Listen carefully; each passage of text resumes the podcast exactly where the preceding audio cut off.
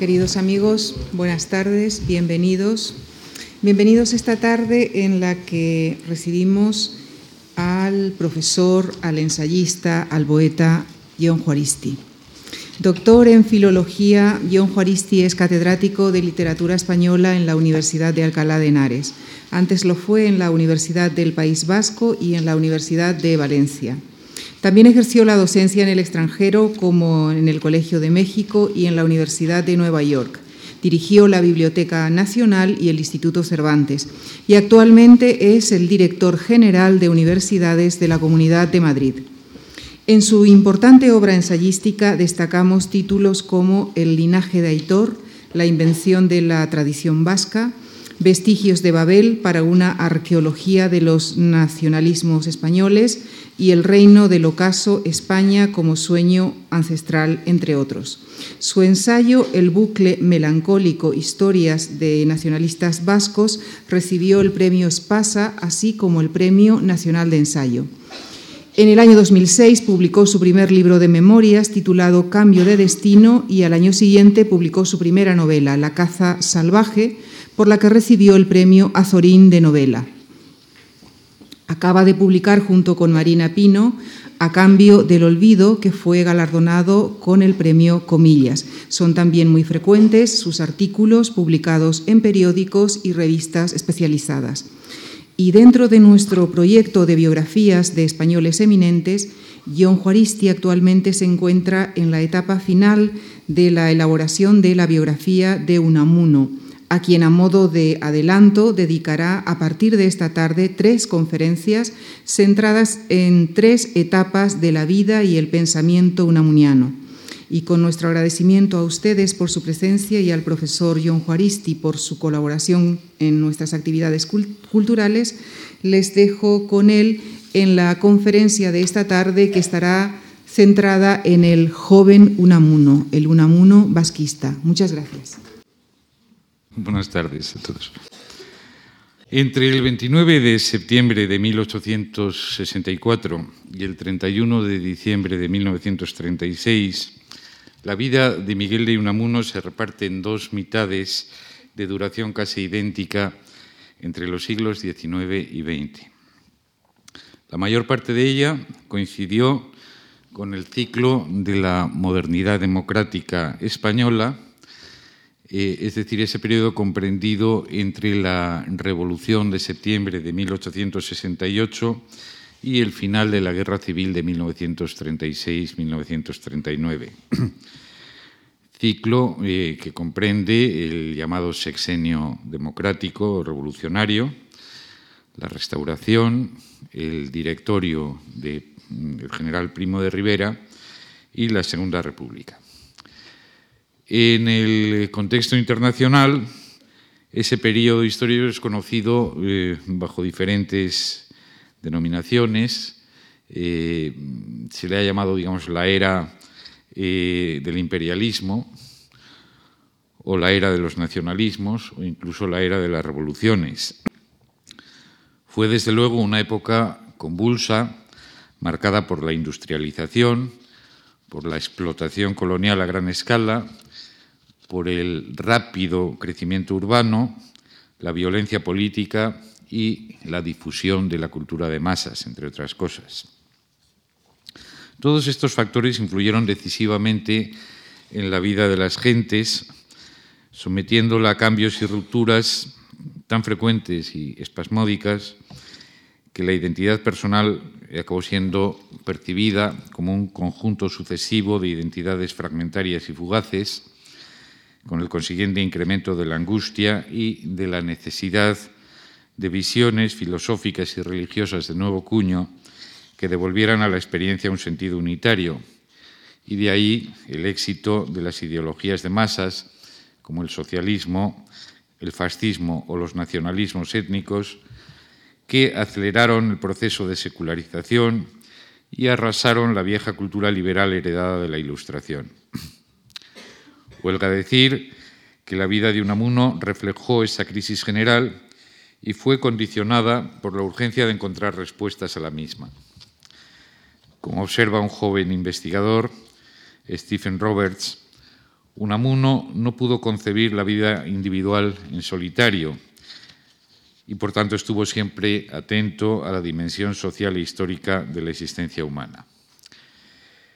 En tal sentido, Unamuno se situaría, digamos, en las antípodas de un Pío Baroja, para quien lo individual era la única realidad.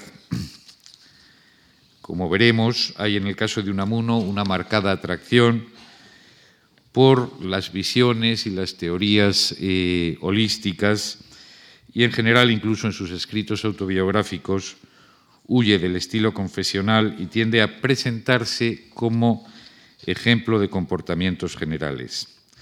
Esta perspectiva le hizo eh, singularmente apto para percibir e incluso comprender los fenómenos colectivos, pero, contra lo que pregona el tópico, curiosamente, lo cegó ante todo lo que fuera una desviación individual de la norma. Stephen Roberts, que a mi juicio es eh, una de las dos figuras más interesantes de una monología eh, contemporánea, eh, parte en su magnífica biografía intelectual de Don Miguel, publicada en España el año 2007 con el título de Miguel de Unamuno o la eh, creación del intelectual español moderno, parte de una hipótesis eh, altamente sugestiva. al intuir desde una fase muy temprana de su vida la radical inanidad o impotencia del individuo aislado, Unamuno buscaría en adelante una comunidad en la que construirse a sí mismo a través de un diálogo o más bien de una dialéctica incesante con eh, los demás. La idea parecería corresponder más bien a Ortega, ese Ortega del eh, yo soy yo y mis circunstancias. Pero para Roberts, eh, yo creo que Roberts demuestra satisfactoriamente que la autoconstrucción de Unamuno como intelectual español moderno respondía a un temprano proyecto de eh, cultivo y crecimiento del yo en íntima y activa relación con la circunstancia social. Ha superado así Roberts con otros eh, investigadores actuales la dicotomía que en torno a 1960, prácticamente digamos coincidiendo con el primer centenario del nacimiento de Unamuno, eh, propusieron los investigadores o los estudiosos de esa época eh, de un Unamuno eh, místico o contemplativo, como diría Carlos Blanco Aguinaga, eh, opuesto, digamos, eh, en la misma persona a un Unamuno activo, a un Unamuno casi un activista eh, político. Al estudiar la famosa crisis espiritual unamuniana en 1897, Stephen Roberts, este joven unamunólogo británico, ha observado que lo que aparentemente se ha presentado como un repliegue místico introspectivo desde la actividad política la búsqueda de la fe y del sentido religioso de la existencia, no fue sino una tentativa estratégica de recomponer la propia personalidad para adaptarla a un nuevo proyecto comunitario. Lo contemplativo vendría a ser así un momento o fase de readaptación subordinado a una actividad básica de construcción recíproca de individuo y comunidad.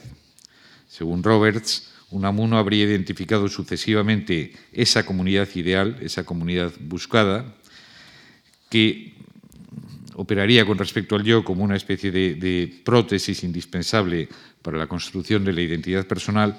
Como digo, Unamuno la habría identificado sucesivamente con el pueblo vasco, en una primera fase de su vida, después con eh, el socialismo internacionalista, y finalmente con España.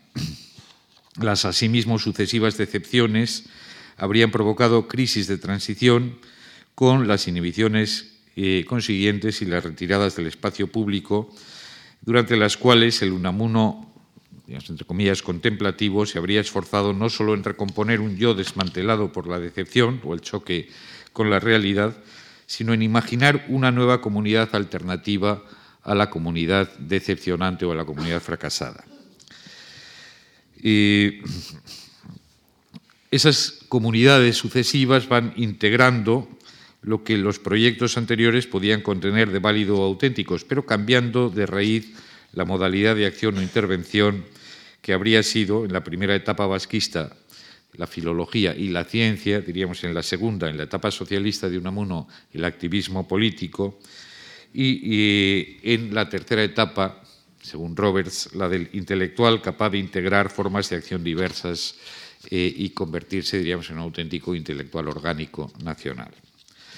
Sobra decir que la referencia a estas comunidades imaginadas la expresión comunidades imaginadas eh, ha hecho, digamos, cierta fortuna en el campo de los estudios sobre los nacionalismos y corresponde, digamos, a un antropólogo eh, británico, Benedict Anderson, eh, que lo aplicó, digamos, a la nación, pero que puede en realidad extenderse y utilizarse con otro tipo de comunidades no estrictamente nacionales.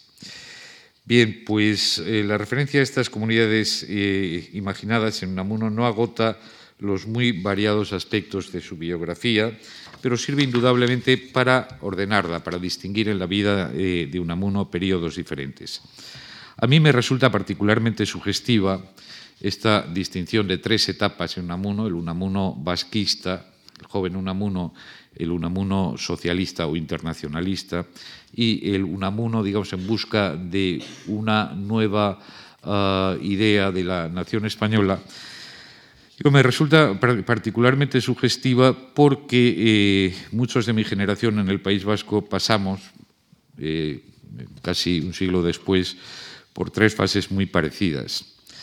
Eh, del nacionalismo vasco a un izquierdismo más o menos internacionalista y de ahí a la identificación con la nación española. Y eso nos permite reconocernos parcialmente, digamos, en este Unamuno propuesto por Roberts. Aunque su época no fuera la nuestra, la problemática histórica en parte seguía siendo parecida, y es que el ciclo histórico de la modernidad democrática, aunque concluyera en 1939 trágicamente, con la derrota de la democracia, repercutió a causa precisamente del franquismo en la posmodernidad española a partir de 1975. Pero eso sería materia para otras reflexiones que ahora no vienen al caso. Retengamos solo la idea de que en torno a 1870 y de ahí en adelante acontece o va a acontecer en, la, eh, en Europa Occidental una serie de cambios históricos que afectaron a gran parte de la población, alterando sustancialmente los ritmos y las formas de la vida de las sociedades, primero de las sociedades europeas y por efecto de la política del imperialismo, más tarde las de gran parte de las sociedades del mundo. No, y desde luego no y de igual modo y con la misma intensidad, las de la totalidad de la población, incluso allí donde surgieron estos cambios.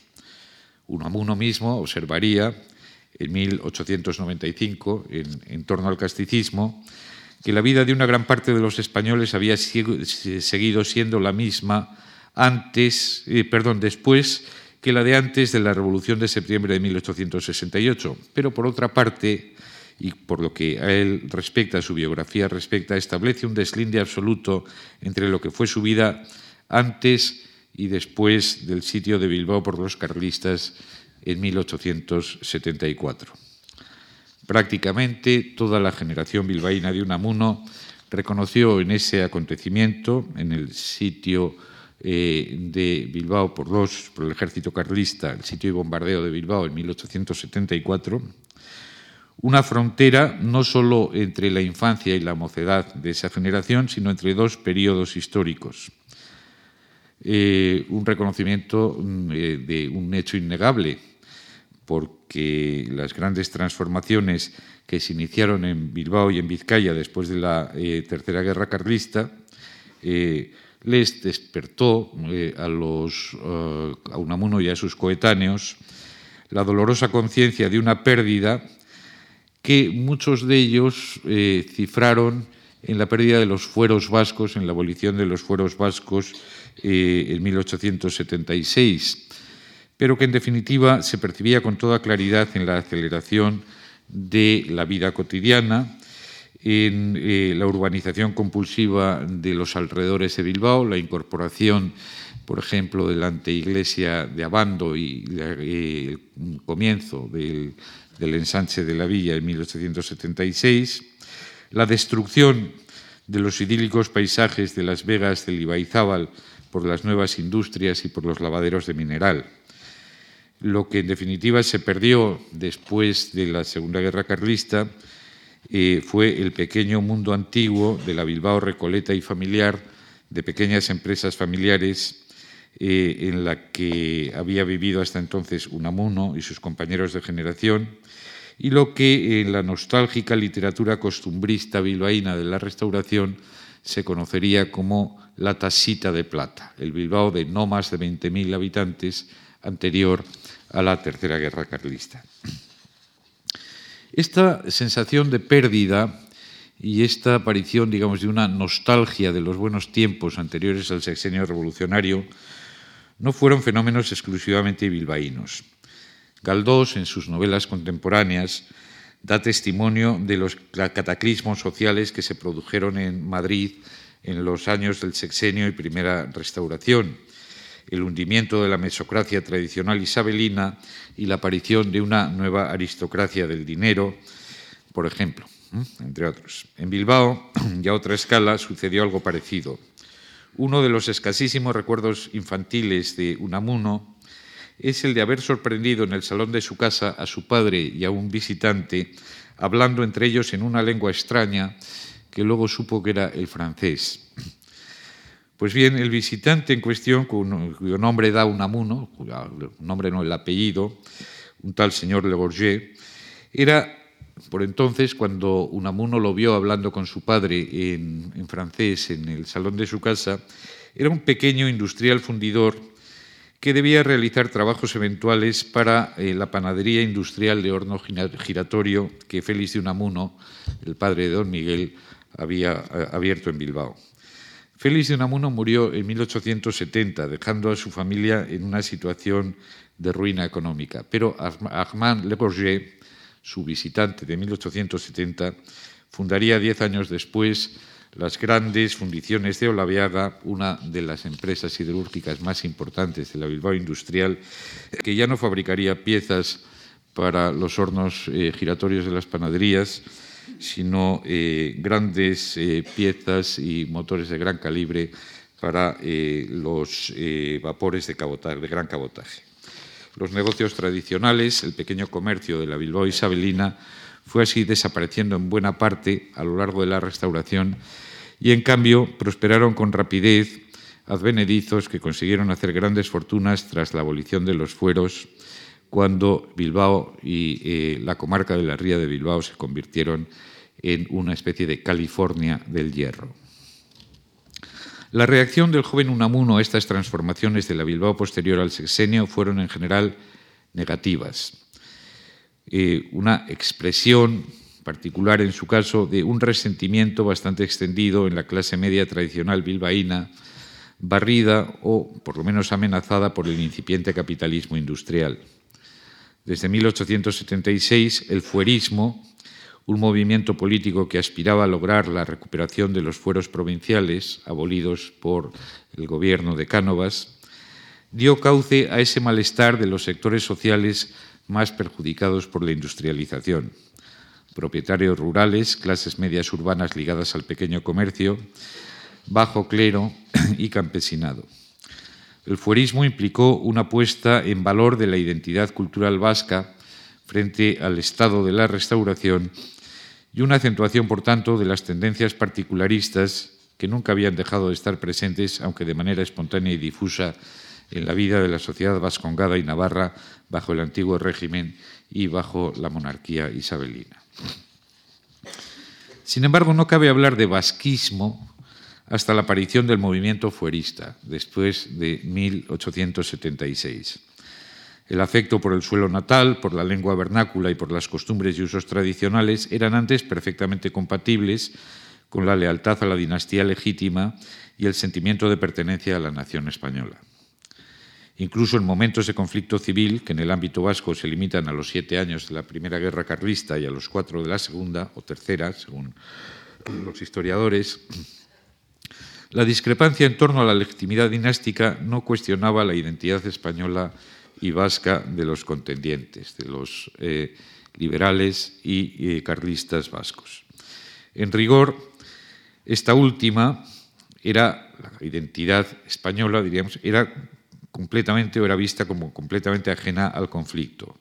Carlistas y liberales podían dudar explícitamente del patriotismo español de sus respectivos enemigos, pero impugnar la condición de vascos o la condición de españoles de estos no tenía ningún sentido. Esta situación comenzó a cambiar en el sexenio revolucionario durante los años de la insurrección carlista, de 1872 a 1876. Por una parte, el clero insurrecto comienza, clero carlista, comienza a poner en entredicho la vasquidad de los liberales, porque consideraban el liberalismo como una herejía o apostasía del cristianismo, y los verdaderos vascos, como los verdaderos españoles, solo podían ser, en la visión del clero carlista, católicos. Esta visión aparece expuesta sin ambajes en una novela de 1879 que leyó toda la generación vasca de Unamuno y que influyó poderosamente en ellos. Amaya o los vascos en el siglo VIII de Francisco Navarro Villoslada, jefe político entonces del Partido Carlista. El autor traslada el conflicto entre carlistas y liberales, que recientemente se había uh, manifestado um, trágicamente en esa tercera guerra civil, lo traslada a los orígenes de la Reconquista, al siglo VIII, en que los carlistas aparecen transfigurados en godos y vascos y los liberales en árabes y judíos. El único vasco que conspira a favor de los invasores islámicos contra los cristianos resulta ser un falso vasco, un judío, en la novela de eh, Navarro Villoslada. El único vasco legítimo, según esta visión, es el vasco católico, lo que en vascuence se dice Euskaldun Fededun, el vasco católico y creyente, y por ende se supone que carlista. Por otra parte, los republicanos, en todo su espectro, desde los posibilistas a los federalistas, comenzaron a difundir durante la Tercera Guerra Carlista, a través de sus periódicos, la idea de que los vascos no eran españoles y que en consecuencia debería concedérseles eh, la independencia. Esta campaña periodística en favor teóricamente de la independencia de los vascos un curioso nacionalismo vasco proléptico anterior a la aparición del propio nacionalismo vasco y que no obtuvo en absoluto el apoyo de ningún republicano vasco, por otra parte, digamos, era eh, digamos, un nacionalismo vasco alentado desde la prensa republicana, fundamentalmente por eh, republicanos no vascos. Eh, esta, como digo, esta campaña propagandística ha sido recientemente estudiada por un joven historiador, por Fernando Molina Aparicio, en un libro apasionante, La tierra del martirio español, publicado por el Centro de Estudios Constitucionales en el año 2006. Y la conclusión a la que llega eh, Molina es que no es que los republicanos sintieran especial simpatía por los vascos o por una causa, el nacionalismo vasco, que entonces nadie defendía lo que les molestaba profundamente a los republicanos era el enquistamiento de la guerra civil en el territorio vascongado y navarro, con la consiguiente amenaza para la gobernabilidad del país y, por supuesto, para el desarrollo del proyecto republicano. Identificando a los carlistas con los vascos en su conjunto y presentando el conflicto dinástico e ideológico como una eh, guerra de los vascos por su independencia nacional, intentaban atraerse el favor de una población descontenta y extenuada por la prolongación de la contienda y que por puro cansancio podría apoyar la decisión de desprenderse de las provincias vascas y consentir que en ellas surgiese un Estado carlista a condición de que el pretendiente, carlista se conformase con ello y dejase en paz al resto del país donde podría eh, salir adelante digamos, el proyecto de la Primera República. El efecto combinado de la intransigencia carlista y de la insensatez republicana fue catalizar la aparición de un vasquismo radical si no directamente secesionista, que se oponía en términos de un antagonismo al menos simbólico, que oponía en términos de un antagonismo simbólico la identidad tradicional vasca o vasco-navarra, diríamos, con la nación-estado española. Huelga decir que dicho vasquismo incipiente en las fechas de la derrota carlista se exacerbaría a raíz de la abolición de los fueros vascongados en 1876, aunque resultó insuficiente para dotar de cohesión a un movimiento dividido por los intereses de las élites provinciales vasco-navarras y por la hostilidad y la desconfianza entre los carlistas y los liberales y conservadores vascos. Pero proporcionó a la generación de Unamuno una educación sentimental reactivando a tal efecto una abigarrada mitología particularista que procedía en parte de los apologistas del régimen foral de los siglos XVI a XIX y en parte de la literatura regionalista romántica del periodo isabelino. El sentimiento de pertenencia a un pueblo vasco que hasta entonces no había suscitado entusiasmos masivos en las generaciones más añosas, en las generaciones eh, más viejas que la de Unamuno, caló con, fuerza en los eh, que eran adolescentes en torno a 1876.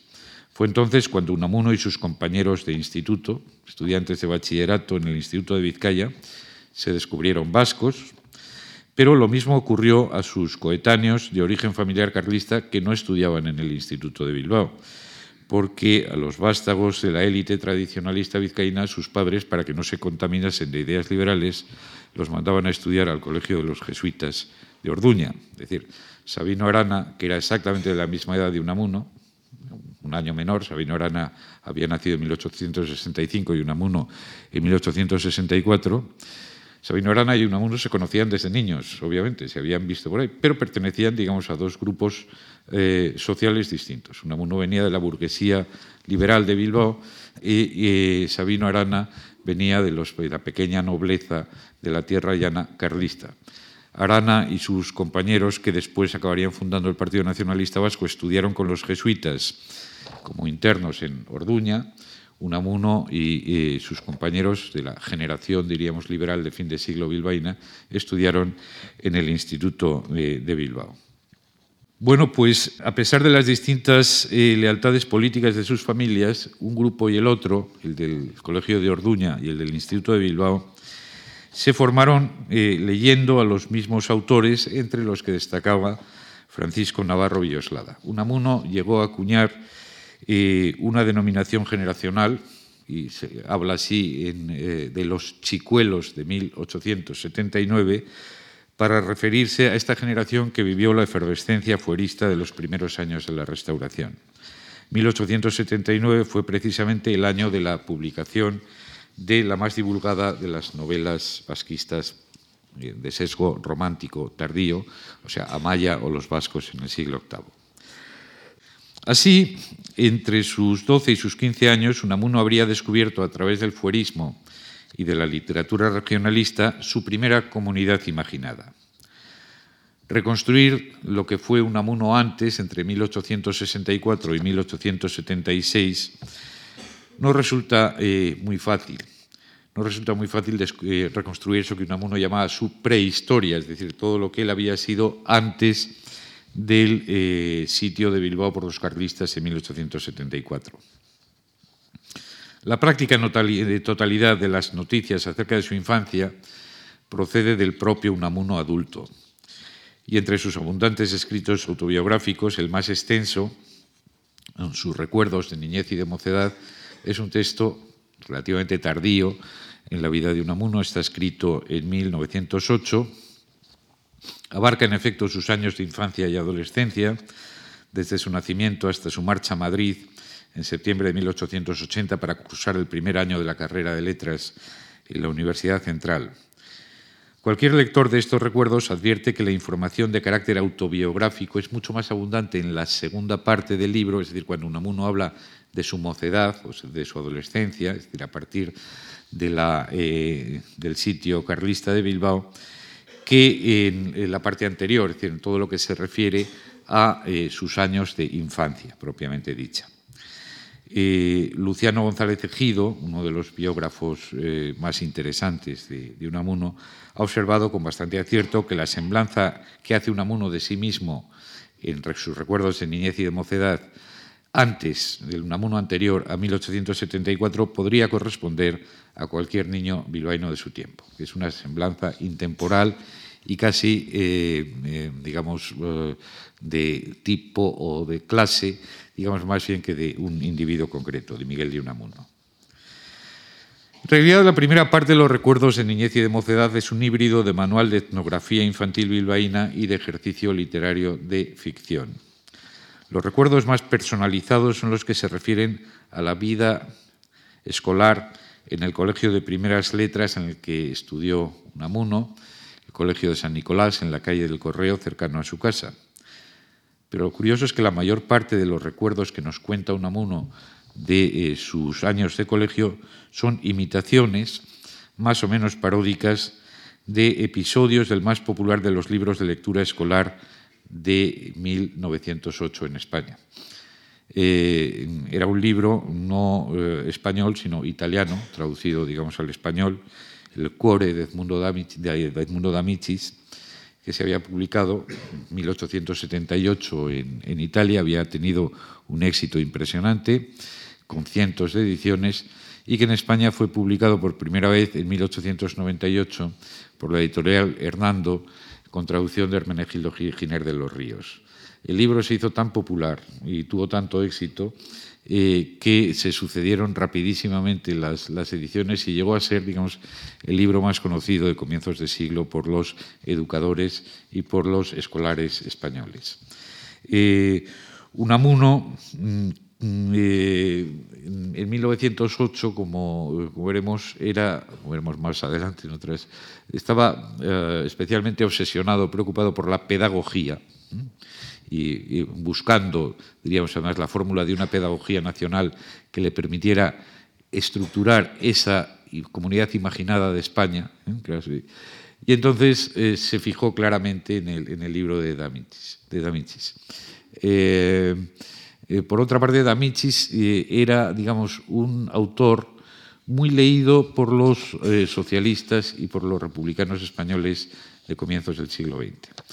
Eh, él había escrito eh, Cuore eh, en 1878 cuando todavía, digamos, era un liberal monárquico, un partidario de Víctor Emanuele, un intelectual del Risorgimento, y se convirtió, diríamos, al socialismo mucho más tarde, en los años 90, cuando también lo hizo Unamuno. Pero la simpatía que había despertado, digamos, la figura de, D'Amicis entre los republicanos y los eh, socialistas españoles justifica o explica en parte, digamos, ese gran éxito que tuvo Cuore en España.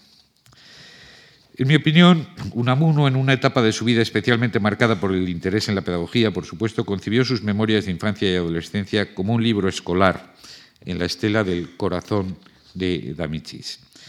Un libro que pudiera ser leído con deleite y provecho por educadores y educandos en las escuelas españolas y un instrumento de nacionalización. Un libro, en definitiva, para crear españoles. Cuore había sido el instrumento escolar decisivo en la nacionalización de la joven Italia. Su protagonista no era un chico de la capital, un romano, sino un piamontés de Turín, de donde había partido, digamos, el risorgimento del reino de los Saboya. en 1908, Unamuno creía que podía ofrecer a los españoles un instrumento semejante, un relato con un protagonista que en algunos rasgos básicos se parecía a este Enrico Bottini, protagonista de Cuore. Eh, en 1908 Unamuno creía también que el motor de la nacionalización de España, el Piamonte o la Prusia española, estaba en el País Vasco y más concretamente en Bilbao, que era por entonces la ciudad más activa e industriosa del país, o sea, la, meca del capitalismo industrial y del socialismo, como había dicho Maestro. Y Bottini era un personaje de ficción, el Unamuno niño y adolescente no, pero su formación, su Bildung, podía poseer un carácter de ejemplaridad pública. El modelo que Unamuno tenía presente en tal sentido era un híbrido del cuore de D'Amicis, es decir, de un logrado ejemplo del libro nacional de lectura, y de los Souvenirs d'enfance et de jeunesse de eh, Renan, de Ernest Renan, un relato autobiográfico del educador nacional por antonomasia de la Tercera República Francesa. En Renan se inspiró Unamuno no solo para el título de su libro, que por cierto Renan había robado a Leopardi, de los ricordi de eh, de adolescencia de Leopardi, sino también para episodios descriptivos relacionados con el país profundo, con la provincia eterna, raíz eterna eh, de la nación.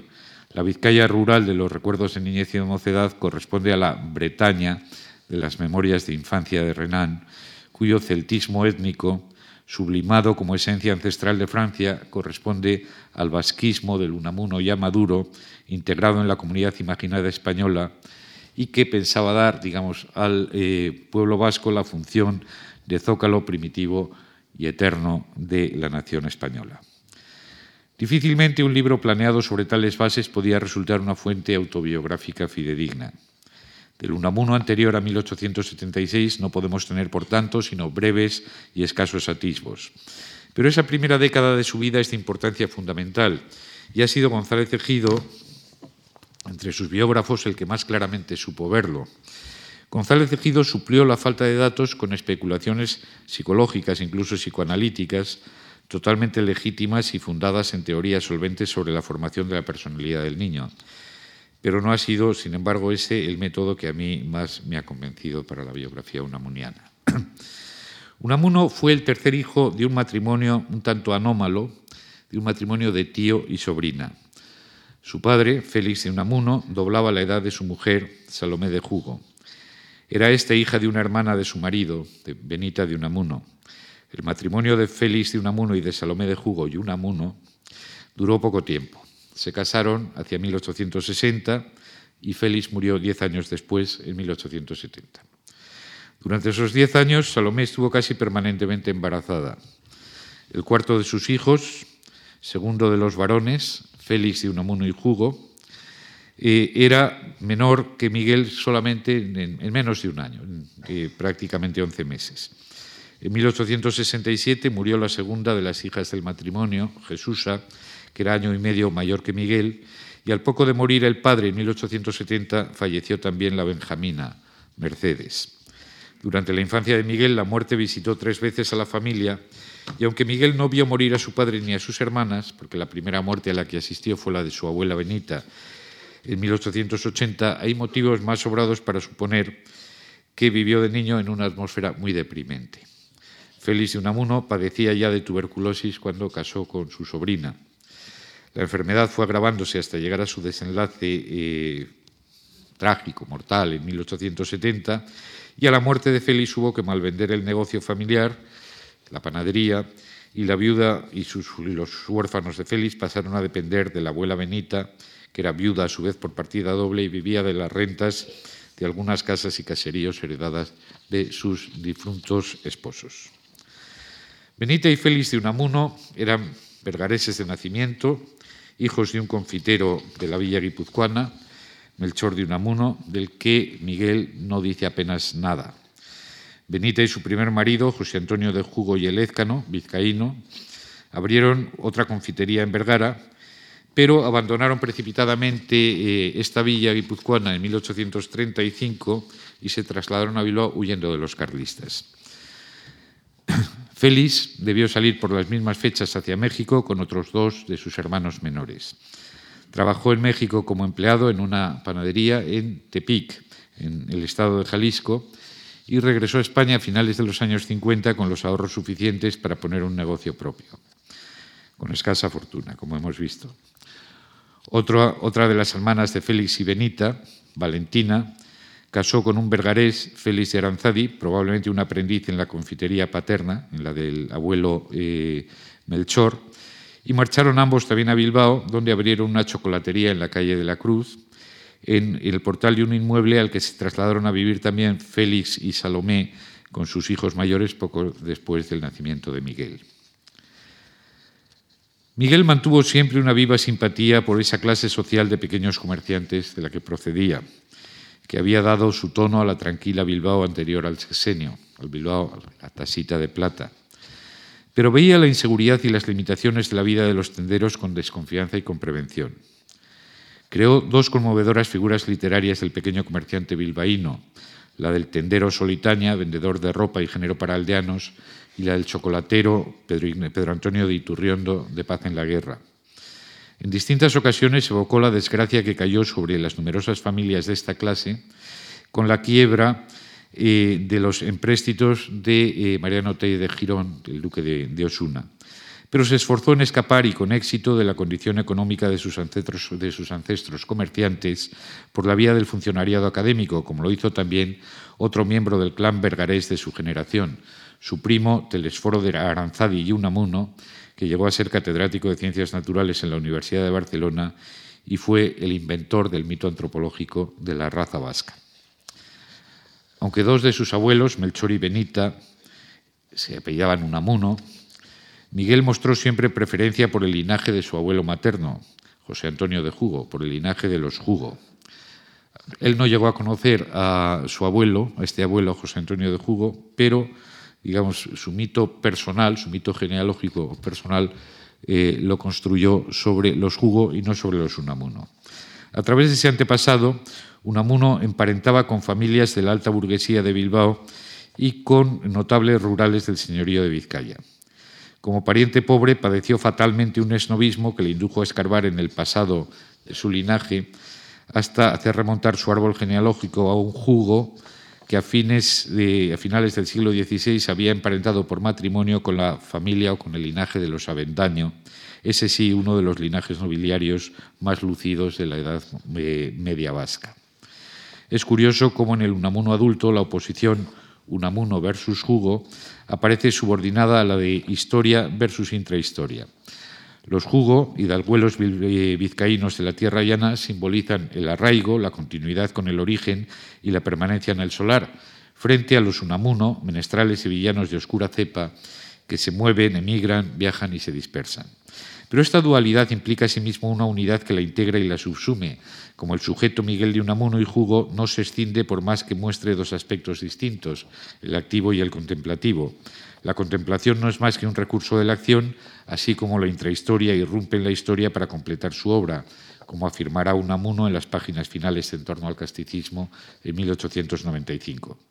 En 1910, Unamuno escribe un soneto ante el caserío Jugo, del barrio de, Aperribay en Galdácano, de donde decía que procedían sus antepasados, y en él expone muy sumariamente y valiéndose el ejemplo del linaje de los Jugo, la filosofía de la historia que 15 años atrás había expuesto en, torno al casticismo. El soneto dice lo siguiente. Aquí en la austeridad de la montaña, con el viento del cielo que entre robles se cierne, redondearon pechos nobles mis abuelos. Después la dura saña banderiza el verdor fresco que baña, y Baizábal con férreos mandobles enrojeció, y en los cerrados dobles del corazón dejó gusto de hazaña a mi linaje.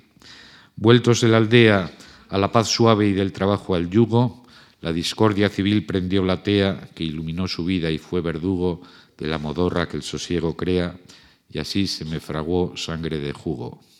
En realidad el soneto es muy malo y el retrócano final lo, eh, eh, destroza definitivamente. Pero, eh, ¿qué está diciendo aquí Unamuno? Pues muy esquemáticamente. La primera imagen que nos muestra es la de los abuelos o ancestros míticos, los primeros, los fundadores del linaje, unos míticos jugo primitivos, redondeando pechos nobles con el viento del cielo, traducido al español comprensible estableciendo, digamos, un pacto de vasallaje y, por tanto, de nobleza con Dios mismo, que es el viento del cielo. El viento del cielo no es más que una traducción del ruá bíblico, del Espíritu de Dios que flotaba sobre las aguas en el primer capítulo del Génesis. Eh, dicho pacto confiere a los Jugo, que son una, en este caso una metonimia, diríamos una imagen de los vascos en general, una nobleza originaria e indeleble porque es recibida de Dios y no de los reyes humanos. A esta imagen sigue otra, la de la saña banderiza, que nos retrotrae a las guerras entre linajes nobiliarios, entre clanes, en el otoño medieval del País Vasco. No hay constancia de que los Jugo participaran en tales luchas clánicas, pero sí los Avendaño, que como cabezas del bando gamboíno intervinieron en las batallas o escaramuzas más notables y sangrientas de la época. La tercera imagen es doble. Pacificada la región después de estas guerras clánicas de la Edad Media, los eh, Jugo, los descendientes de los fieros banderizos, transformados en campesinos, se habrían sumergido en el sopor de la intrahistoria, del trabajo cotidiano de la aldea, de los que, del que los arrancó con violencia la guerra civil o las guerras civiles del siglo XIX. Unamuno expone así en 14 versos su genealogía, esa sangre de jugo de la que los Unamuno están eh, privados y están ausentes totalmente a esta genealogía que viene solamente del lado materno. Dicha genealogía, la de los Hugo, en realidad es la genealogía común del pueblo vasco y la particular de Unamuno al mismo tiempo, y en ella se suceden el origen mítico, la edad heroica, la paz intrahistórica y la guerra civil moderna, fundamento y esencia de la nación. Y de ese modo, a través de su propia genealogía imaginada, Unamuno se presenta como símbolo de la comunidad imaginada, es decir, de los vascos, que a su vez, como los celtas de Renan respecto a la Francia histórica, serían la esencia y el sustento intrahistórico de España. Pero claro está, el Miguel de Unamuno y Jugo concreto, que en 1876 y ante la abolición de los fueros vascongados descubre su primera comunidad imaginada, el pueblo vasco, dista mucho de ser esa encarnación hegeliana del espíritu de la nación con la que se pinta él mismo en el soneto de 1910. Es un estudiante, en 1876, que apenas comienza su bachiller, un huérfano en una familia de clase media venida menos, un chico de ciudad, un chico de villa, un villano, no un hidalgo jugo en cuanto a su posesión de rasgos étnicos que le asimilen al genuino pueblo vasco, a su vasco imaginado, tampoco presenta un haber muy cuantioso, muy cuantioso. No era un chicarrón del norte, para entendernos, era un chico enclenque, enfermizo, al que la sobreprotección materna había impedido adquirir vigor y músculo. No era un banderizo y tampoco era un campesino intrahistórico. Su salud, en una familia devastada por las enfermedades y con el agravante de la pauta endogámica seguida por sus progenitores, amenazaba convertirlo, antes de que, en, un en un exponente de las excelencias físicas de la raza, en un desastroso fin de raza y de estirpe. Por cierto, la misma raza vasca, la idea de la raza vasca, el concepto de raza vasca, será creación, como he dicho, de su primo Telesforo de Aranzadi. Telesforo de Aranzadi era un raquítico, enano, no consiguió jamás superar, digamos, ese raquitismo eh, y esa eh, eh, distrofia, digamos, inicial, poliomelítico, por otra parte, con las piernas deformes, pero en fin, no es un caso excepcional en la creación de razas imaginadas o de comunidades imaginadas en España. Miguel Murguía, el, marido de... no, perdón, Murguía, el marido de Rosalía de Castro, es el inventor de la raza céltica, medía 1,40 aproximadamente, eh, era pequeñito, renegrido, hijo de vasca, por cierto, de una cocinera vasca, hijo natural de una cocinera vasca, así como Rosalía era hija natural de un cura gallego. En fin, Manuel de Murguía, que como digo era de ese tamaño más o menos, eh, pequeñito y de pelo crespo, inventa el mito de la raza céltica gallega, eh, cuyos ejemplares, los individuos son altos, rubios y de ojos azules aunque él hacía una salvedad y decía que, eh, a pesar de todo, quedaban en Galicia restos de una antigua raza precéltica, que eran pequeñitos, renegridos, morenos, enjutos, pero que les daba mucha vergüenza salir de casa y que solo se atrevían a hacerlo de noche cruzando vergonzosamente las lameiras bajo la niebla. En fin, entre eh, el esforo de Analzadi, por tanto, y Manuel de Murguía hay una cierta comunidad de, espíritu en estos creadores de, raza. ¿no? Miguel no hablaba vasco de niño, aunque oía hablarlo con frecuencia en su entorno, y no era para él una lengua enteramente ajena. Se esforzaría en aprenderlo durante su adolescencia hasta lograr un dominio bastante apreciable de esta lengua. En fin, el joven vasquista, durante su bachillerato, abordaría la primera tentativa de construirse a sí mismo en relación con esa comunidad elegida y absolutamente imaginaria que llamaba pueblo vasco. Estudió la lengua de sus antepasados, que no era la suya materna, y devoró literatura regionalista romántica sobre las edades míticas y heroicas de los vascos. Obras escritas todas ellas en castellano por autores como Francisco Navarro Villoslada, con su Amaya, o José María de Guizueta, Vicente de Araquistain, o por dos vecinos suyos de Bilbao, a los que Unamuno trató directamente y con los que hizo cierta amistad, aunque eran de edad mucho mayor que la suya. Antonio de y de la Quintana, que había sido uno de los figurones de la eh, literatura eh, delicuescente de la época isabelina, y eh, Vicente de Arana. Vicente de Arana, este otro escritor, hablaré seguidamente, pero en fin. Al mismo tiempo recibió Unamuno una educación católica rigurosa, marcada también por el romanticismo, en el seno de la congregación de San Luis Gonzaga, de los Luises, una instrucción basada en la espiritualidad jesuítica, con meditaciones en la oscuridad en el convento bilbaíno de la Encarnación, dirigidas por el sacerdote oratoriano Juan José Lecanda, eh, cuya amistad conservaría Unamuno toda su vida, y lecturas de vidas de santos, especialmente la de eh, San Ignacio de Loyola, del padre Rivadeneira, y de obras de Chateaubriand y de los vizcondes tradicionalistas en las ampulosas versiones de los neocatólicos españoles como el propio Navarro Villoslada, como su amigo Gavino Tejado. Eh, se enamoró también Unamuno desde muy temprana edad de una niña que había conocido en las clases de, catecismo del Templo de San Juan, donde se preparaban ambos para la primera comunión. Concha Lizárraga era algunos meses mayor que Miguel y vivía a poca distancia de la casa de este, en el Arenal de Bilbao correspondió dulce y silenciosamente al amor de su vecinito y fue el de ambos un amor ejemplar, tierno y sólido a la vez, un amor para toda la vida. Concha quedó huérfana de ambos padres muy pronto y marchó a vivir con sus parientes de Guernica. Y así podía haber terminado, digamos, esta eh, historia, eh, este amor de infancia de, de uno. Pero la distancia no fue óbice para la continuidad de la relación porque Miguel la escribía todas las semanas e iba a visitarla con toda la frecuencia que le era posible. En el año final de su bachillerato, en el curso 1879-1880, dos elementos nuevos van a contrarrestar, sin hacerlo desaparecer, ese vasquismo sentimental y romántico de su adolescencia. En primer lugar, los vislumbres vagos todavía de la claridad y del rigor de la ciencia, de, de, los que sus estudios en el bachillerato no le habían permitido sino entrever algunos raros destellos, pero que confiaba en que les serían dados en sus futuros estudios universitarios. Y por otra parte, la lectura de las nacionalidades de Francisco Pi Margal, libro que descubren ese curso los jóvenes fueristas del Instituto de Vizcaya, hijos de liberales, pero que será absolutamente ignorado por sus coetáneos de familia carlista como Sabino Aranagoiri, que estudiaban por entonces en el Colegio de los Jesuitas de Orduña.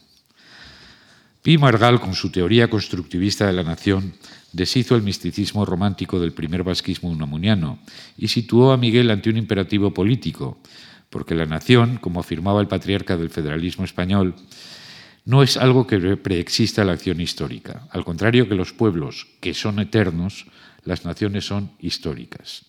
No basta con imaginar la comunidad elegida, hay que construirla aunque llevando en el alma el preservativo del ingenuo romanticismo vascongado que había ido sedimentando en ella a través de las lecturas de los legendistas tardorrománticos, el Unamuno, que a punto de cumplir los 16 años marcha a Madrid en septiembre de 1880, iba decidido a construirse él mismo y a construir su comunidad, la vasca, tal y como había aprendido de Pi Margal que debía hacerse, y para ello esperaba encontrar en la universidad las armas e instrumentos que le permitieran llevar esa tarea a cabo y tales armas no eran otras que las de la ciencia. Ahora bien, para el muchacho vasquista, Madrid no era solamente el exilio, era el corazón del Estado enemigo que había desprovisto al pueblo vasco de sus originarias libertades. La universidad formaba parte de ese Estado, y adquirir en ellas los saberes necesarios para la construcción de la comunidad imaginada o soñada o prometida suponía apropiarse del saber del enemigo. Así era como veían y han visto siempre esta cuestión los intelectuales de los países colonizados que se formaban o se han formado en las metrópolis para utilizar los saberes de los colonialistas contra estos. Hay una amplia literatura sobre este particular y probablemente el joven Unamuno no pensaba de forma muy distinta por entonces. A su llegada a Madrid, el rechazo que le produjo la ciudad fue inmediato. Sus recuerdos de los años de estudiante abundan en descripciones casi terroríficas de las multitudes madrileñas, descripciones conseguidas mediante símiles entomomórficos o entomológicos, es decir, comparando a los madrileños con insectos. Las calles de Madrid para Unamuno son avisperos, hormigueros o colmenas donde pululan, pululan, si no andan, la gente de Madrid pulula, eh, pululan enjambres de hormigas o enjambres de zánganos que viven de unas pocas infelices abejas obreras. Establece continuas comparaciones de Madrid con Bilbao, en las que siempre sale perdiendo Madrid, obviamente, eh, y su villa queda enaltecida frente a lo que no es para un amuno, sino una urbe de vagos, de miserables y de gentes antipáticas que se miran entre sí con hostilidad. En un artículo de 1902, Ciudad y Campo, Unamuno intentará racionalizar ese rechazo infantil y definitivo, porque persistió siempre, que le produjo Madrid, y hablará entonces de la fatiga de los nervios eh, que sufren los individuos eh, a causa de las impresiones rápidas acumuladas en la vida urbana. Hablará también del cerebralismo, ese es el término que utiliza, que hace que las relaciones entre los habitantes de las grandes ciudades sean abstractas y superficiales, desprovistas de afecto, y se refiere además con asco a la erotización de las miradas, al afroditismo que carga la atmósfera madrileña de corrientes libidinosas que al parecer solo él percibía, comparables al surco viscoso que dejan en el suelo los caracoles y las babosas. En parte, ese diagnóstico de la neurastenia de las grandes ciudades se parece mucho al que Simmel, el sociólogo alemán, un año después, iba a hacer en su famoso artículo sobre la gran ciudad y la vida del espíritu. Pero hay motivos para dudar de que el malestar del Unamuno de 1880 en Madrid se debiese a neurastenia de cualquier tipo, a cerebralismo y mucho menos a afroditismo. Fue sin duda algo mucho más simple. La reacción del muchacho vasquista, imbuido de romanticismo fuerista ante la ciudad del enemigo, ante la ciudad del Estado opresor. Lo que pasa es que Unamuno no era un colonizado. En 1881, un año después de su llegada a Madrid, llegó también a Madrid a estudiar en la misma facultad, en la Facultad de Filosofía de la Universidad Central, un joven filipino, algunos años mayor que Unamuno. José Rizal, el, el padre de la patria filipina, a quien Unamuno decía haber conocido en los patios y en las aulas de la Facultad de San Bernardo, describe unas multitudes madrileñas que le miran con hostilidad, con desprecio o con indiferencia, lo que obviamente le produjo una sensación tampoco muy agradable. Pero Rizal sí era un auténtico colonizado, era un indio para los españoles, y los que se referían a los filipinos también con el mismo nombre. Hoy parece absurdo que Unamuno pensase ni por un momento que su condición pudiera ser la misma que la de Rizal, pero lo cierto es que un año después de su llegada a Madrid, Unamuno todavía no debía haberse librado de su basquismo romántico y reivindicativo. En esa época propone a un condiscípulo suyo, Diego Praxe de Saltuna, futuro director de la Biblioteca de San Sebastián y futuro nacionalista vasco, le propone escribir una historia del pueblo vasco entre los dos en ocho tomos, en folio, le dice incluso la extensión. Después se reirá del asunto, pero eh, digamos, en 1881, cuando Rizal llegaba a la Universidad de Madrid, Unamuno estaba dispuesto a escribir una historia del pueblo vasco en ocho tomos, como digo. Eh, y eh, leyó, por ejemplo, seguía leyendo el tipo de literatura romántica eh, vasquista que había comenzado a leer en Bilbao. Leyó Los últimos iberos, una colección de relatos de Vicente de Arana publicada en 1882. Vicente de Arana es un personaje curioso. Había nacido en Bilbao en 1848 era eh, de una familia de armadores, eh, constructores de, barcos con astilleros y primo, primo carnal de Sabino Aranagoiri. Sus padres eran hermanos, los padres de Vicente y de Sabino Aranagoiri y de Luis Aranagoiri. eran hermanos pero divididos políticamente. El padre de Vicente Arana era liberal, el padre de Sabino Arana eh, era carlista. Este tipo de divisiones se dan en muchas familias vascas, no es una cosa tan, tan extraña, o se daban en la época. Eh, Vicente Arana es uno de los personajes más simpáticos que, produce, digamos, la Bilbao del, siglo XIX. Eh, escribió eh, novelitas históricas, etc. Tradujo, digamos, novelas españolas picarescas al inglés, por ejemplo, El Lazarillo de Tormes, desafortunadísimas traducciones, pero en fin, y tradujo muchos autores ingleses al español. Él estudió, es un decir, porque los Arana eh, iban a estudiar, pero no estudiaban, ni él ni sus primos. Eh, los Arana Goiri acabaron ninguna carrera, pero sus padres le mandaron a estudiar a, Madrid eh, ingeniería naval y después intentaron ya desesperadamente pues, que terminase sus estudios, primero en Francia y después en Inglaterra.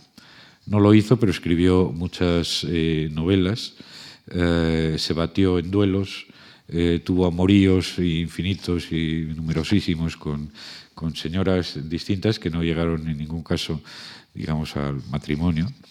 Eh, y en esta época, es decir, cuando Unamuno era ya, digamos, un, escritor maduro, un solterón, un mutilcharra, como se le llama en Bilbao, que perseguía digamos, eh, a las criaditas por el arenal de Bilbao silbando y cojeando, porque uno de estos duelos se había quedado cojo. Eh, Unamuno lo tratará, eh, como veremos, a patadas y de una forma absolutamente injusta. retratará, hará un retrato de este Vicente de Arana en la figura del solterón Miguel de Arana de Paz en la Guerra, que tenía un armario lleno de escritos y de novelas pornográficas. Era una figura en la que eh, sus contemporáneos reconocían perfectamente al, pobre, al pobre Vicente de Arana. Bien, eh, la hostilidad que manifestará incluso 20 años después, en 1902, a Madrid, eh, Unamuno no es del mismo tipo que la, que la, que debió sentir al llegar por primera vez a la ciudad. Esta derivaba de su sentimiento vasquista herido por la abolición foral. La de 1902 tiene más que ver con el desprecio que el intelectual moderno siente a las masas, hacia las masas.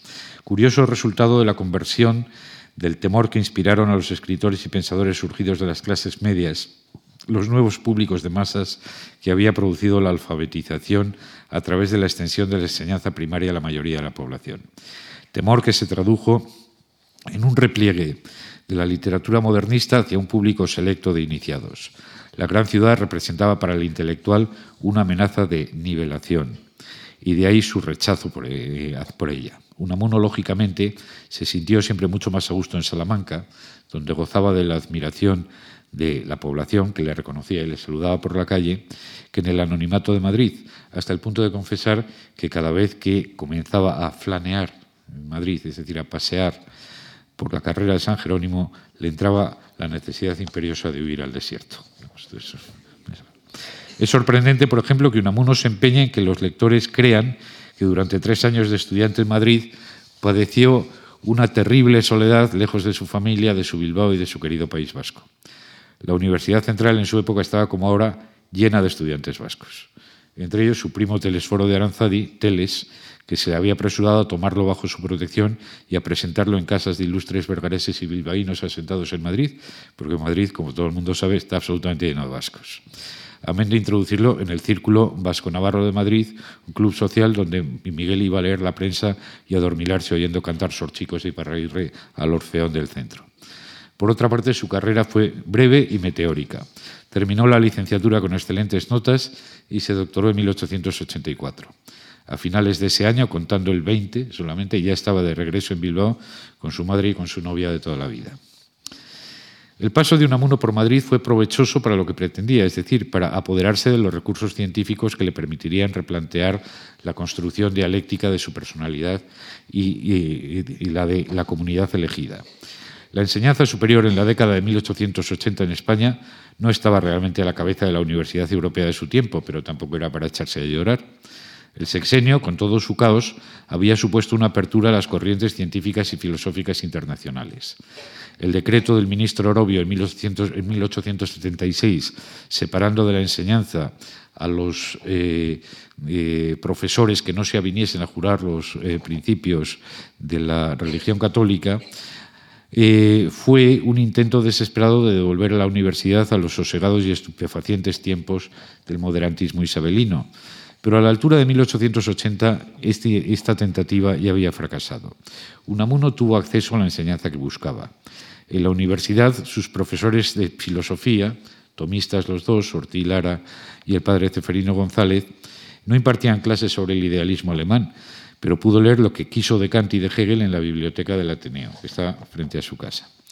Él mismo reconoció que la enseñanza de las lenguas clásicas, especialmente la del griego, en la Universidad de Madrid era difícilmente mejorable y en cuanto a lo que más le interesaba, los saberes de la nación, realizó una inmersión bastante satisfactoria en las incipientes ciencias humanas de la época. Estudió lingüística con uno de sus profesores de literatura, Antonio Sánchez Moguel, y sociología la sociología evolucionista de Spencer en la biblioteca del Ateneo. Eh, hay algunos que pretenden que también en esos años se habría familiarizado con la psicología de los pueblos, una reciente disciplina creada en Alemania por Bunt y Lazar. Pero lo cierto es que Unamuno la descubriría en la década siguiente. En su tesis doctoral, titulada Crítica del problema de los orígenes de la raza vasca, nada hay que delate la influencia de esta Volkerpsychologie, al contrario de lo que afirman eh, autores eh, actuales. La tesis es un repaso, la tesis de Unamuno, la tesis doctoral, es un repaso demoledor de las distintas teorías que se habían sucedido hasta la fecha acerca del origen de los vascos, y su conclusión es que había que partir nuevamente de cero. Fue un ejercicio conciso y despiadado de crítica positivista. Unamuno concluye que con respecto a ese problema y a las investigaciones sobre el pueblo vasco no se había hecho nada serio. Pero ahí estaba él para hacerlo, con las armas de la sociología y de la lingüística. Como un buen spenceriano en ciernes, creía en la división del trabajo y allí donde él no llegase por falta de especialización, llegaría su primo Telesforo con la ayuda de la antropología y si se terciaba de la paleontología. Porque Miguel concebía la resurrección del vasquismo y la renovación de la eh, comunidad imaginada vasca como una empresa familiar de los Unamuno Jugo y de los eh, Aranzadi Unamuno. Ambos primos se preparaban a vender lo que ya prometía, en negativo, la tesis de Miguel, es decir, una teoría solvente de la raza vasca, base científica necesaria para la construcción política de la comunidad imaginada, de la nación vasca. Es interesante constatar que fueron Unamuno y Aranzadi quienes desde mediados de la década de los 80 popularizaron el término vasco como marbete étnico prenacional para referirse a los vascos. Antes no se les llamaba vascos, antes de esa década. Sabino Arana, de hecho, no empleará hasta mucho después ese término, el de vasco, y desde luego no era aún de uso común entre los vascos de España. Hasta finales del siglo XVIII se entendía por vascos únicamente a los naturales de la Vasconia francesa continental, haciendo extensivo el término también a los gascones y a los bearneses, hablantes no del eh, vascuence o del euskera, sino de una lengua occitana, de una lengua de Oc. Los que comienzan a usarlo en un sentido nuevo, este de los vascos, eh, marginando de esa denominación a los gascones y englobando en cambio a los vascos de España, fueron los románticos alemanes, y especialmente Herder y Humboldt a finales del siglo XVIII. Eh, Aranzadi traducirá por primera vez al español una obra de Humboldt, a la que titula precisamente Los vascos. Antes del sexenio, el término vasques en Francia había sido utilizado con el nuevo sentido que le habían dado Herder y Humboldt por un escritor vasco-francés, Joseph Agustín Chao. Los escritores regionalistas españoles utilizaban, en cambio, los etnónimos corrientes en la España de la época, vascongados y navarros. A comienzos de la Restauración fue Navarro Villoslada el primero en usar el concepto de vasco con referencia común a los vasco-franceses y a los vascos de España.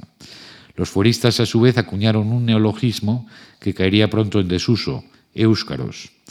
En 1881, un escritor guipuzcoano, José de Manterola, publicó en San Sebastián un cancionero vasco. Pero el término vasco no se popularizaría hasta la década final de siglo y en su difusión y aceptación tuvieron un papel decisivo por este orden Unamuno, Telesforo de Aranzadi y Pío Baroja. La comunidad imaginada adquirió, gracias a ellos, un nombre. Ahora bien, los saberes de sesgo positivista que Unamuno había puesto en juego para la construcción científica de esa comunidad vasca introdujeron una grave distorsión en el proyecto fuerista o en lo que quedaba del mismo en 1884, al regreso de Unamuno a Bilbao. Básicamente tales saberes se reducían, como hemos visto, a la sociología de Spencer y a la lingüística comparatista de Schleicher. Lo que ambas disciplinas tenían en común era su carácter evolucionista y organicista. Spencer y Schleicher concebían las sociedades y las lenguas como organismos vivos que evolucionan y ganaban en complejidad, diversificando sus funciones. Lo curioso es que ambos presentaban el proceso evolutivo como la sucesión de tres fases distintas por las que todas las sociedades y lenguas deberían pasar a lo largo de la historia. Para Spencer, las sociedades primitivas eran hordas informes y acéfalas de las que surgían individuos que por sus cualidades físicas o mentales terminaban por imponerse al grupo y forzaban la evolución de este hacia la fase siguiente, la de las sociedades militares, las militant societies, sociedades agrarias estamentales movilizadas permanentemente para la guerra. Esta fase, gracias a la evolución de las técnicas y a la división del trabajo, desembocaba en las sociedades industriales que sustituían las relaciones bélicas y violentas por la cooperación internacional. Spencer no construía en el vacío. Su teoría tenía una base empírica, como eh, los esquemas de Morgan, es decir, el esquema triádico de Morgan del salvajismo, barbarie y civilización que adoptarían Engels y Marx.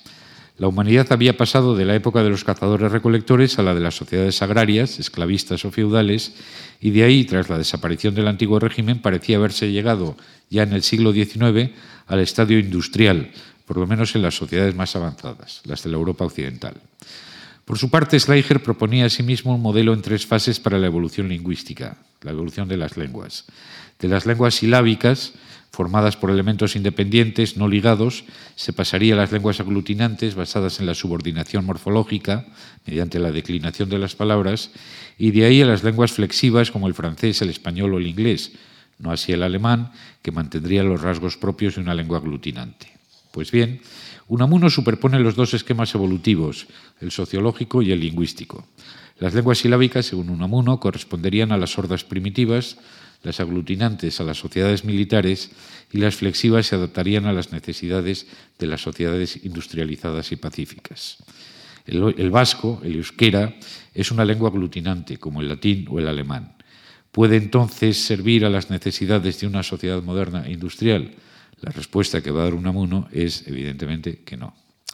Y esto le distanciaría del vasquismo romántico y fuerista.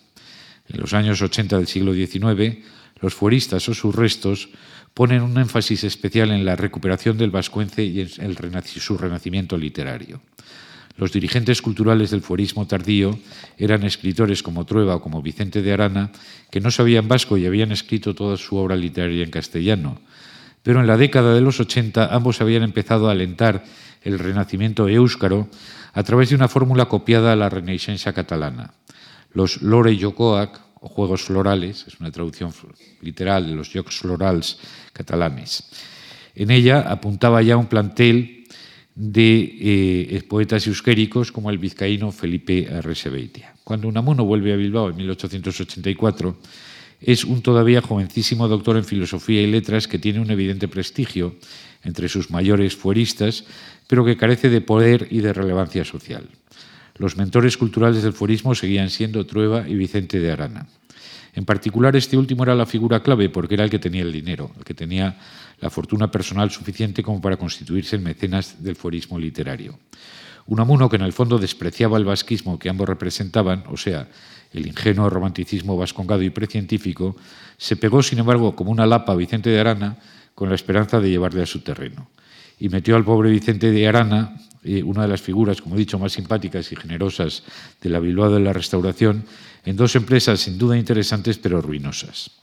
Arana no, se le, podía interesar en la sociología spenceriana y la lingüística comparativa, que le habrían sonado a chino y de las que no habría entendido nada. Pero Unamuno eh, lo camela, en cambio, eh, con la demótica, o sea, con la nueva ciencia del folclore que impulsaba por esos años otro espíritu cándido e idealista, el catedrático de Derecho de la Universidad Central, Antonio Machado Álvarez, Demófilo, padre de los poetas Machado. El objetivo de Demófilo era crear una red de, sociedades locales del folclore español, de sociedades que se dedicasen a estudiar, digamos, la sabiduría popular, el folclore popular en todas las provincias de España. A Unamuno, a Unamuno la demótica le parecía un saber menor incomparable con la sociología o con la lingüística, pero no desechable por cuanto podía ayudarle en su proyecto manteniendo al forismo romántico ocupado en ese nivel subalterno y dejándole las manos libres. En 1884 se crea en Bilbao la Sociedad del Folclore Vasco Navarro, presidida y financiada por Vicente de Arana y con Unamuno como secretario. Lo ideal para Unamuno habría sido que dicha sociedad se ocupara de la recolección y del estudio de la cultura tradicional vasca, pero con Arana y con los demás fueristas de su cuerda esto era como pedir peras al árbol de Guernica. La sociedad se dedicó fundamentalmente a auspiciar los juegos florales y euskéricos, pero eso mantuvo entretenida a la vieja generación y dejó un amuno libre para dedicarse a más altos menesteres. En 1885 convenció a Arana para que comprara una mortecina publicación bilbaína que entre 1885 y 1889, cuando Arana, con la salud y la cartera ya muy menguadas por la aventura, no pudo seguir manteniéndola, esta publicación, la revista de Vizcaya, fue el órgano en el que Unamuno publicó sus trabajos de filología más serios y en los que mantuvo polémicas con los defensores del basquismo romántico. Claro que la revista también admitía colaboraciones de estos últimos, pero Unamuno se las ingeniaría para que aparecieran entremezcladas con sesudos artículos de los adalides del positivismo regional y del crucismo madrileño. Lo más incordiante de esta publicación fue la aparición periódica de artículos sobre el vascuence de otro joven grafómano local, primo de Vicente de Arana, que mantenía sobre la cuestión del vasco tesis absurdas y fundamentalmente opuestas a las de Unamuno. Años después, Sabino Aranagoiri se referiría con desabrida mezquindad a su primo y a la revista de Vizcaya. Eh, Arana, desde luego, Vicente de Arana había tenido con las intemperancias de Sabino, de su primo, y con las de Unamuno, una paciencia que solo cabe calificar de santa. En el aspecto político de su proyecto, Unamuno no necesitó para nada al viejo fuerismo. Buscó, en cambio, la complicidad de sus compañeros bilbaínos de su generación, de los chicuelos del 98 que seguían fieles a Pi Margal y enfrentados a la monarquía restaurada. Digamos que eran los progres de la época. Es decir, la generación del 79 estaba, digamos, con lo que había sido la revolución del 68. de la misma forma, paralelo, un paralelo con la situación actual, digamos, esa especie de adoración retrospectiva del progresismo actual por el espíritu del 60 de mayo del 68 era lo que, eh, digamos, a finales de la década de los 80 existía en Bilbao y en otras ciudades españolas en la juventud con respecto, digamos, a las teorías eh, revolucionarias del, del, sexenio democrático. Había, digamos, un grupo numeroso de estos eh, federalistas en la Bilbao de los, de los años 80. Eh, Unamuno eh, trató de insuflar eh, a este federalismo un vasquismo de nuevo cuño, un vasquismo científico. Y a ello responde, entre otras, la conferencia que pronunció el 2 de mayo de 1887 en la Sociedad del Sitio de Bilbao sobre el espíritu de la raza vasca, un verdadero manifiesto vasquista de signo federal. Sin embargo, este grupo federalista bilbaíno, cuyos miembros se carteaban con Rizal y con los independentistas filipinos y cubanos en general, derivó hacia un nacionalismo vasco explícito, aunque tras una frustrada tentativa de unirse con los secuaces de los hermanos Goiri, Arana Goiri, terminarían repartiéndose entre el naciente Partido Socialista Bilbaíno y los republicanos unitarios. Es curioso lo del futuro de este grupo federalista bilbaíno, que está poco estudiado. Efectivamente, eran en su mayoría eh, gente de la generación de Unamuno y alumnos del eh, Instituto de, Vizcaya. Eh, a finales de los años 80 habían derivado hacia un separatismo explícito. De hecho, se hacían llamar los 100 separatistas, aunque debían ser unos pocos menos en, Bilbao. Este grupo eh, trató de unirse y congeniar, digamos, con Sabino Arana y sus seguidores para eh, crear un partido nacionalista vasco. Eh, no se pusieron de acuerdo en el lema. El lema que ellos proponían era eh, patria y libertad, que era el lema de los eh, independentistas filipinos y cubanos. Era el lema de Rizal y el lema de Maceo. Sabino Arana proponía Dios y la ley vieja, que era un trasunto del lema integrista de Dios y fueros. Eh, los exfederalistas nacionalistas pensaban que ese era un lema clerical y eh, ellos que se declaraban anticomecuras y anticlericales, en definitiva, no querían eh, formar parte de una organización que tuviese ese lema. Y entonces se fueron a la última de las sociedades fueristas que quedaba eh, todavía viva en Bilbao, el Centro Vasco de Bilbao, que acabaría fusionándose después con el Partido Nacionalista Vasco. Entraron en el Centro Vasco como socios pero en la primera reunión, que la primera junta que tuvieron, se dieron cuenta que los miembros del Centro Vasco rezaban el rosario, digamos, antes de cada, eh, de cada tenida colectiva. Entonces salieron horrorizados de allí se quedaron sin árbol en que, que colgarse y al final eh, fueron absorbidos, digamos, por el eh, Partido Socialista y por el Partido Republicano Unitario de los almeronistas. Unamuno se quedó entonces también sin público en. Bueno, hubo un pequeño grupo federalista que siguió subsistiendo, pero muy pequeño, encabezado por un eh, rico abogado bilbaíno, eh, un hombre de una cultura vasta, por otra parte, eh, había estudiado en Oxford, era el representante de la Joyce para toda España, lo que no estaba nada mal. Este Ramón de Madariaga mantuvo con algunos amigos suyos un minúsculo partido federalista vasco en Bilbao, Partido Republicano Federalista, hasta prácticamente la llegada de la República, de la Segunda República. En 1930 eh, recomendó a, sus, a los más jóvenes de este grupo, a sus hijos fundamentalmente, que eh, entrasen en un nuevo partido de signo nacionalista laico que estaban tratando de crear entonces los disidentes del Partido Nacionalista Vasco. Eh, efectivamente, sus hijos, eh, Nicolás de Madariaga, Juan de Madariaga, etc., entraron en Acción Nacionalista Vasca, que era ese partido recién fundado en 1930. Y le pusieron a ese partido como lema Patria y libertad. Es decir, el lema que habían tratado los federalistas bilbaínos de poner, digamos, a eh, ese primer partido nacionalista vasco. Después de la guerra civil, eh, los dirigentes de Acción Nacionalista Vasca que habían sobrevivido, que estaban en el exilio, eh, seguían más o menos reconociendo la autoridad de Nicolás de Madriaga y de los hijos de, de, Ramón de Madriaga en este partido. Nicolás de Madriaga había terminado en Chile desde Chile envió, digamos, a sus eh, dos de sus hijos a Inglaterra a estudiar en Oxford, donde había estudiado uno en Oxford y otro en Cambridge. El que estudió en Cambridge Derecho eh, volvió a Bilbao en los años 50, en la década finales de 1950, y fundó otra eh, organización política nacionalista nueva, a la que le puso por nombre el lema de los insurrectos filipinos, es decir, patria y libertad. Es decir, Euskadi Tascatasuna, ETA.